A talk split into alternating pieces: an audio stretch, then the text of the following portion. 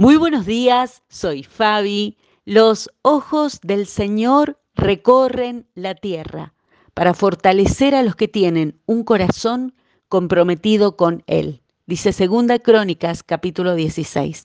Y este párrafo está súper resaltado en mi Biblia, por lo que llamó especialmente mi atención esta mañana. Y son palabras que fueron dichas por Ananías, un hombre de Dios, que está desafiando la autosuficiencia de un rey llamado Asa. Porque Asa, mientras las cosas estaban feas, buscó la ayuda de Dios. Después, cuando sintió que podía tener el control de todas las cosas, eligió el camino de la autosuficiencia. Y dos cosas me llamaron especialmente la atención hoy. La primera es la imagen de Dios con sus ojos de amor recorriendo la tierra como buscando encontrar un raro tesoro. ¿Alguna vez perdiste algo valioso y detuviste lo que estabas haciendo para buscar especialmente eso?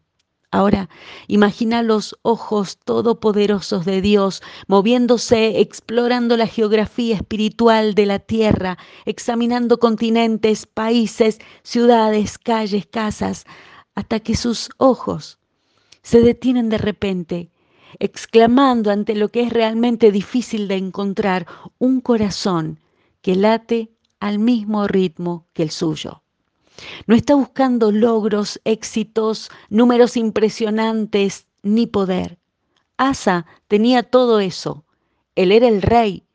Y sin embargo hacía mucho tiempo que poco a poco la llama del amor de Dios se había apagado en su corazón. La paz y la confianza en Él ya no eran tan importantes como al principio, cuando lo necesitaba para las grandes batallas que estaba enfrentando.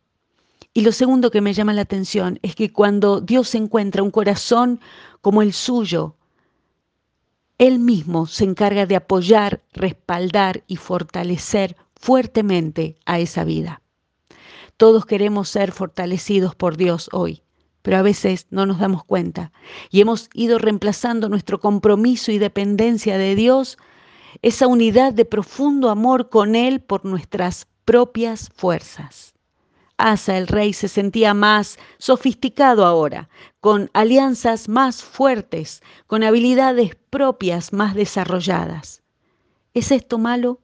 No. Mientras no perdamos la visión de quién es realmente nuestra fuente de fortaleza, la vida de nuestro corazón. Y una de las señales más fuertes de un corazón que encuentra su fluir en Dios es que experimenta su paz ante las circunstancias de cada día.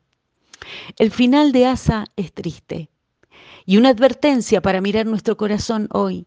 Y si encontramos señales de autosuficiencia, de independencia de Dios, detenernos y decirle al Señor, perdón por intentar hacer todo en mis fuerzas y en mi propia opinión. Te pido una nueva oportunidad de tomar tu mano y abrazar esta nueva temporada juntos. Señor, gracias por ser mi paz y darme tus fuerzas en medio de los avances de este día, porque toda la gloria es tuya. Así es, en el nombre del Señor Jesucristo. Amén.